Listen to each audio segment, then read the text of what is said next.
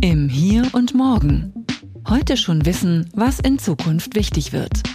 Ein Podcast über Trends, Treiber und Visionen. Von und mit Zukunftsforscher Kai Gondlach.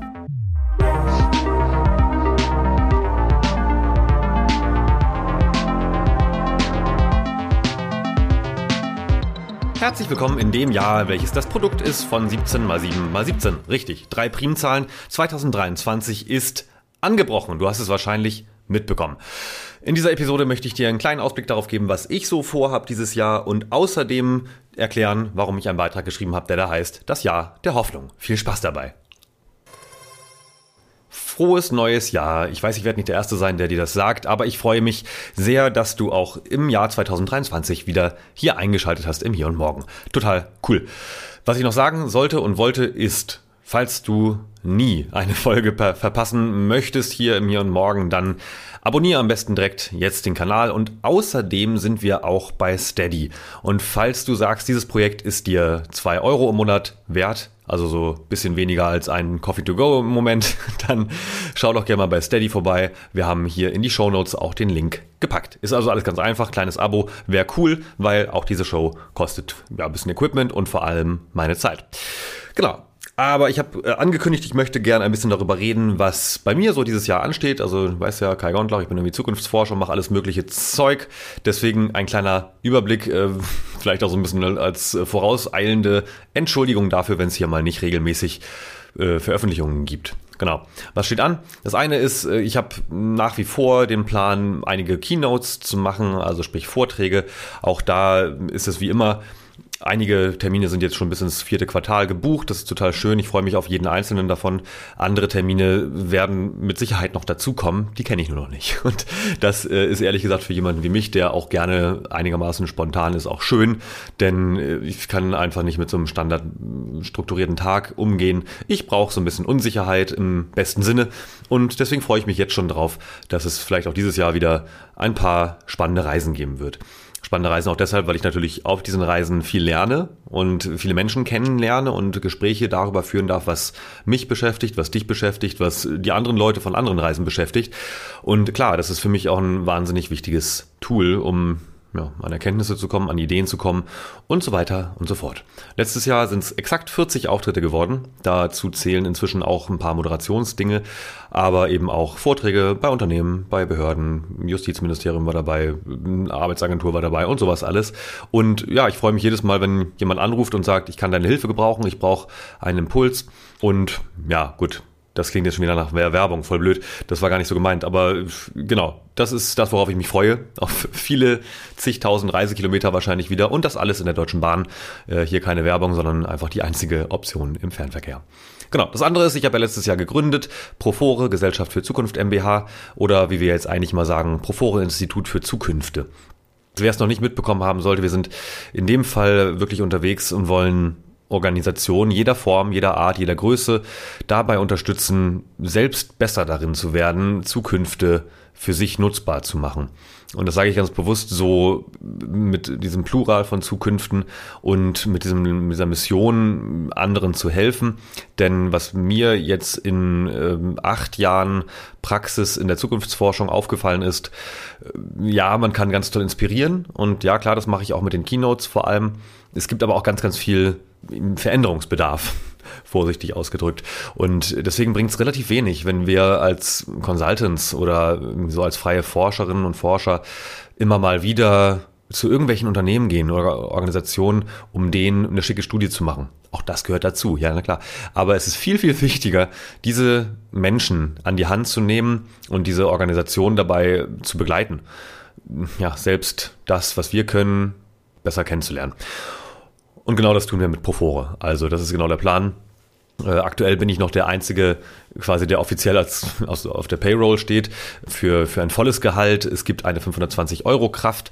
Dann gibt's ab Februar Zuwachs mit einer weiteren Vollzeitstelle. Alles ganz aufregend gerade bei mir.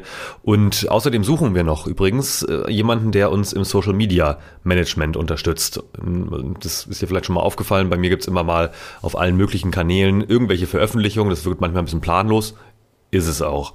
Das liegt einfach daran, dass ich schon immer mal phasenweise mit tollen Menschen zusammenarbeiten durfte äh, für das ganze Thema meine Inhalte rausbringen in die passenden Medien. Das ist bei Instagram, das ist bei LinkedIn, das ist, war auch mal bei Facebook. Da bin ich inzwischen zumindest mit äh, meinem offiziellen Account nicht mehr. Im Hier und Morgen ist noch da. Ähm, wir müssen einfach mal schauen, wie wir das besser kanalisiert bekommen, weil auf der anderen Seite stehen halt auch viele Projekte an. Und genau, deswegen suchen wir einfach jemanden, am besten jemand, der oder die noch studiert und am besten auch noch ein bisschen länger studiert, weil äh, 520 Euro ist das Budget, was ich dafür jetzt einfach gerade ganz ehrlich nur habe oder auch nur freigeben kann.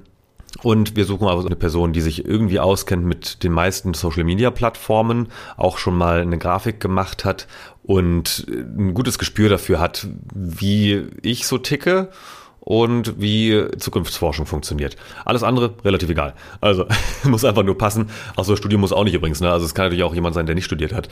Ist mir echt egal. Hauptsache es passt menschlich irgendwie ganz gut und man hat auch Bock auf ziemlich chaotisches Umfeld. Also falls du wen kennst, sag gern Bescheid und die sollen sich einfach unkompliziert bei mir oder uns melden. Genau. Das andere ist, ich habe dieses Jahr von mir aus gesehen vorgestern, das war am Montag, den 2. Januar, äh, habe ich früh erstmal mein Postfach aufgeräumt und währenddessen klingelte mein Telefon. Und das ist nicht ganz ungewöhnlich, aber ich ging sogar auch ran. Und wer mich kennt, weiß, dass das nicht immer passiert. Das ist dann schon fast ungewöhnlich. Und auf der anderen Seite der Leitung war die Redaktionsplanung von NTV, dem Nachrichtensender. Da war ich in den letzten Monaten schon ein paar Mal eingeladen und die hatten also auch am Montag wieder Bedarf für einen Kommentar in einem Live-Interview mit mir. Und das fand ich ziemlich cool.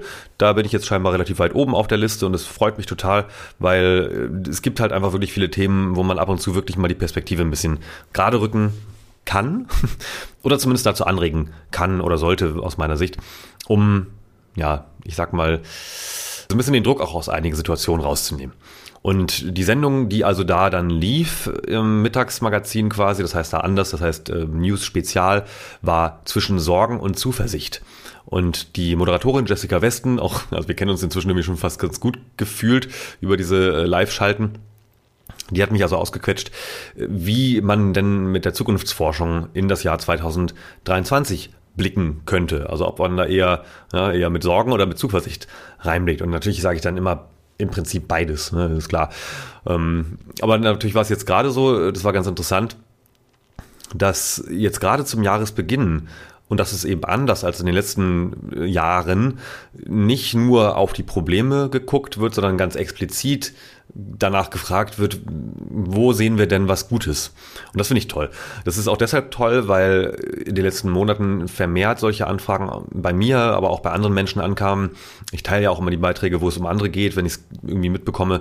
Ähm, es gibt immer mehr Zukunftsforschende und insbesondere auch Zukunftsforscherinnen. Neulich ein tolles Interview in der FAZ, ausnahmsweise dort ähm, mit äh, vor allem weiblichen Zukunftsforscherinnen.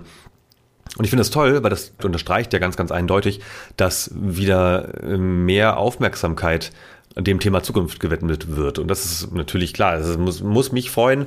Äh, das muss aber auch alle anderen freuen, die irgendwie noch Lust haben, in der Zukunft zu leben.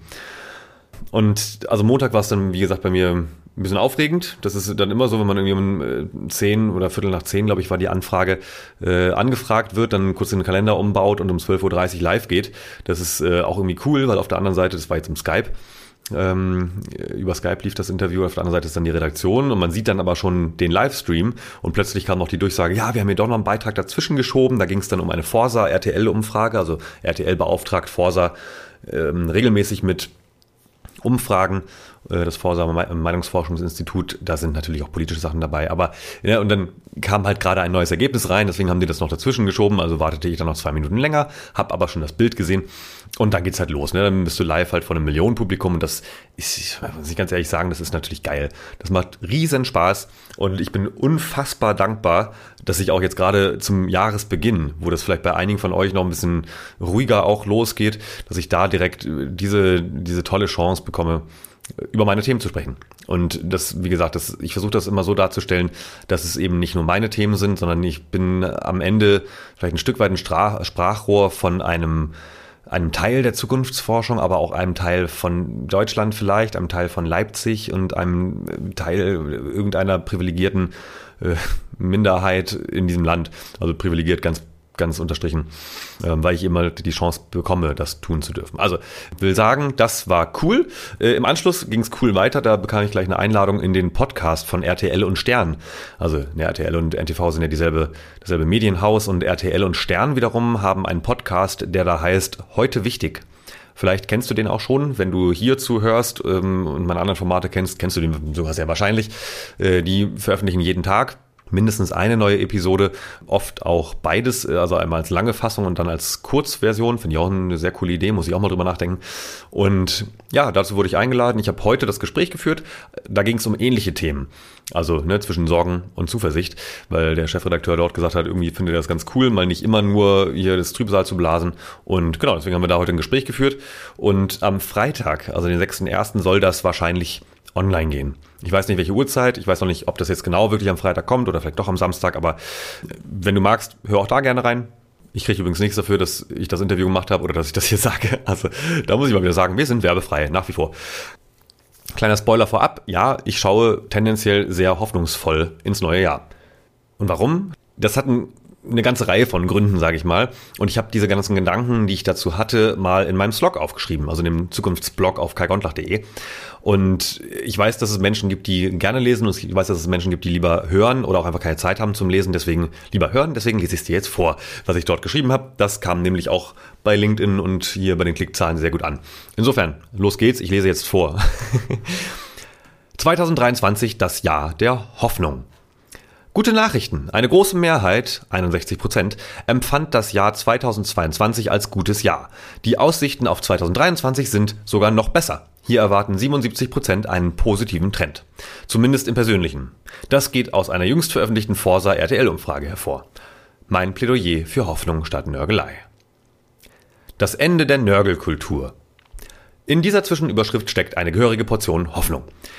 Der Gedanke dazu kam mir heute während eines Live-Interviews im NTV News Spezial über Sorgen und Zuversicht. Im Gespräch fragte mich die NTV-Moderatorin Jessica Westen, wie es sein kann, dass die Einschätzungen der persönlichen und gesellschaftlichen Situationen derart weit auseinanderklaffen. Dafür sehe ich zwei Ursachen. Erstens Handlungsspielraum versus Ohnmacht. Je größer ein Thema, eine Krise, umso weniger Gestaltungsoptionen haben wir als Einzelne. Es liegt in der Natur der Sache, dass globale Probleme uns als Individuen überfordern. Sonst wären sie ja nicht global, wenn es einfache Lösungen für sie gäbe. Die aktuelle Situation multipler Krisen oder die Omni-Krise, wie es manch einer oder manch eine aus meinem Metier gern nennt, führt direkt zu einer kollektiven Überforderung und Pessimismus auf globalem Level. Zweitens, Kognitive Dissonanz. Je höher der durchschnittliche Lebensstandard einzelner Menschen, aber auch ganzer Gesellschaftssysteme ist, umso größer ist das Nörgelpotenzial. Gerade weil unser Gesundheitssystem insgesamt ziemlich gut ist, fällt uns auf, wenn es unter Volllast oder in puncto Innovationen hakt. Gerade weil unser Sicherheitsapparat ziemlich gut funktioniert, bemerken wir, wenn die Streitkräfte nicht im besten Zustand sind. Und dann nörgeln wir. Aber wie schon gesagt, der Blick in die Zukunft wird wieder optimistischer. Und damit sind wir bei zwei interessanten Auswirkungen der gerade genannten Ursachen für die Differenz zwischen individueller und gesellschaftlicher Zukunftssicht. Erstens, es wuchs in den letzten Monaten die Erkenntnis, dass es uns hier verdammt gut geht. Anders kann ich es kaum ausdrücken. Gerade in Relation zum Leid in der Welt, zu den Bildern aus Charkiw, Teheran, Aleppo oder Xinjiang, bemerken wir insgeheim, wie sicher, verhältnismäßig geordnet und wohlhabend wir sind. Mit dieser Erkenntnis flüchten sich zwar immer noch einige in politische Extreme aus Angst, dass sie durch äußere Veränderungen Nachteile erfahren würden, doch tatsächlich hat auch dieser Trend zumindest in Deutschland langsam abgenommen. In Klammern nicht überall. Mein Punkt ist, ein Ende des Nörgeltums ist in Sicht. Zweitens, multiple Krisen zeigen uns nicht nur die Endlichkeit unseres eigenen Aktionsradius auf, sondern auch den unserer Verwaltungseinheiten auf überregionaler Ebene. Allein und abgeschottet sind viele Probleme nicht mehr zu lösen, wir brauchen also viel mehr Kooperation. Und das ist historisch nichts komplett Neues, doch im Grad der Globalität der aktuellen Themen bemerkenswert. Und hm, anhand der gewachsenen Weltbevölkerung, die von kooperativen Staaten vertreten wird, dann doch historisch. Ich meine hier vor allem das Bündnis gegen Putin, das Bündnis gegen die Umweltverschmutzung und die menschengemachte Klimakrise, das Bündnis gegen Armut und Ungerechtigkeit in sämtlichen Dimensionen. Besonders zum Jahresende sind viele von uns zur Ruhe gekommen, auch wenn es vielleicht nicht immer ruhig war. Doch kaum jemand entrinnt den vielen Rückblicken, in Klammern, ich bekenne mich schuldig, unterhalten wir uns an Silvester über die schönen und weniger schönen Dinge des Jahres, nehmen uns Dinge fürs kommende Jahr vor. Und dann reflektieren wir. Relativierung dank Reflexion. Den Jahreswechsel habe ich deshalb wieder intensiv genutzt, um ausführlich über die Lage der Nation sowie meine eigene persönliche Situation zu reflektieren. Mit etwas mehr Abstand erscheinen die kleinen und großen Sorgen manchmal etwas weniger dramatisch. Ins richtige Verhältnis gesetzt wirken selbst globale Bedrohungen plötzlich weniger furchteinflößend. Nun las ich heute die Ergebnisse der oben erwähnten Forsa-Umfrage, die zu sehr ähnlichen Ergebnissen kam wie meine eigene Umfrage über Zukunftsangst, die seit letztem Sommer läuft. Die Kernerkenntnis, mit Blick auf die gesellschaftliche Situation sowie die komplexen Probleme unserer Zeit blicken sehr viele Menschen eher oder sehr pessimistisch in die Zukunft. Die Einschätzung der persönlichen und beruflichen Situation ist das exakte Gegenteil. Nach einigen Jahren der gefühlten Dauerkrise und zahlreichen Zoom-Konferenzen, in denen wir die Probleme der Welt im Großen und Kleinen diskutiert, seziert und das Nichthandeln und Handeln der anderen kritisiert haben, ist mir persönlich die Lust am Nörgeln vergangen. Natürlich ist es einfach und angenehm, über das Schlechte in der Welt zu philosophieren, seinen mehr oder weniger durchdachten Senf der Debatte beizusteuern und zu fordern, dass sich etwas ändern muss. Doch wenn alle sagen, jemand müsse mal etwas tun, tut am Ende niemand etwas. Das ist in etwa so trivial, aber fundamental wichtig, wie die Falschheit der allseits beliebten Floskel, wenn jeder an sich denkt, ist an jeden gedacht. Also habe ich nachträglich einen Neujahrsvorsatz formuliert. Dieses Jahr wird nicht mehr genörgelt. Die Renaissance der Hoffnung. Wenn man von einigen wenigen absieht, blicken die Menschen wieder deutlich hoffnungsfroher ins nächste Jahr, wie unter anderem aus der Forsa-Umfrage hervorgeht. Das hat mich überhaupt nicht überrascht, eher gefreut. Zwar fehlt nach wie vor eine verbindende Vision, die allen gerecht werdende Mission und selbst für einen kleinsten gemeinsamen Nenner fehlt aktuell die Zeit. Doch selbst diese Tatsache kann ich positiv deuten. Wir sind pluralistisch und alle haben eine Stimme. Kein Wunder, dass es keinen Konsens gibt. Man muss erst hinfallen, um aufstehen zu können. Vielleicht mussten wir erst ein Stück unserer Freiheiten sowie unseres Wohlstandes temporär einbüßen, um genau diesen Lerneffekt, den wir sonst von kleinen Kindern kennen, als Kollektiv zu erleben. Vielleicht liege ich falsch, doch möglicherweise liegt in diesem Momentum ein beispielloses Potenzial, auf das wir und unsere Nachkommen in ein paar Jahrzehnten stolz zurückblicken. Mir fallen ad hoc tausende Gegenargumente ein, doch ich halte mich an meinen Vorsatz und lasse Sie hier nicht zu Wort kommen. Außerdem lade ich Sie und euch herzlich dazu ein, es mir gleich zu tun. Was soll schon schiefgehen? Die Neuerfindung oder Neufindung des Lösungsdenkens. Es gibt Menschen, die behaupten, es gäbe keine Probleme, sondern nur Herausforderungen. Das sehe ich anders. Es gibt durchaus Probleme, die man auch benennen muss, damit ein Bewusstsein entsteht, um sie lösen zu können. Ob nun Problem oder Herausforderung, ich komme nach viel Grübeln über meine und über meine und andere Umfragen zu folgendem Schluss. Wir haben das Tal der Nörgelei verlassen und sind auf dem Weg der Besserung. Dadurch werden die vielen Krisen, Kriege, Ungerechtigkeiten und Probleme der Welt nicht morgen verschwunden sein. Es braucht also nicht nur Geduld und Aktivismus, sondern mittelfristig auch ein gutes Gespür für die tatsächlichen Fortschritte. Und genau dieses Gespür nehme ich mit ins junge Jahr. Ich freue mich auf inspirierende Gespräche und lösungsorientierte Projekte auf vielen Reisen, deren Zielort ich jetzt noch nicht kenne. Ohne Nörgeln. Versprochen. So, das war mein Wort zum neuen Jahr. Hier geht's in den nächsten Wochen bunt weiter. Wir haben ganz verschiedene Themen vorbereitet. Es kommen vielleicht auch wieder ein paar Überraschungen dazwischen. Hatte ich ja letztes Jahr schon angekündigt. Ich spare mir jetzt mal den Spoiler, weil ich das Datum immer noch nicht kenne. Aber ich freue mich, wenn du hier am Ball bleibst, sage ich mal. Ähm, wobei das eigentlich eine blöde Metapher ist, weil ich bin kein Sporttyp. Aber naja, äh, wenn du hier uns treu bleibst und wieder einschaltest, wenn du vielleicht auch anderen davon erzählst, dass es dieses Projekt gibt. Denn wie gesagt, wir wachsen nur organisch, das aber sehr schön. Ich freue mich über jede Empfehlung. Ich freue mich aber erst recht, wenn du glücklich und optimistisch in die Zukunft blickst und gesund bist oder bald wirst. Und ja, hab einen guten Start ins Wochenende. Oder in die Woche. Oder in den Tag. Oder in den Abend. Naja, weißt du, was ich meine. Bis dann. Ciao. Das war Im Hier und Morgen von und mit Kai Gondlach. Du willst mehr über die Zukunft wissen? Dann folge unserem Podcast und besuche uns auf Instagram, Facebook, Twitter oder LinkedIn. Bis bald im Hier und Morgen.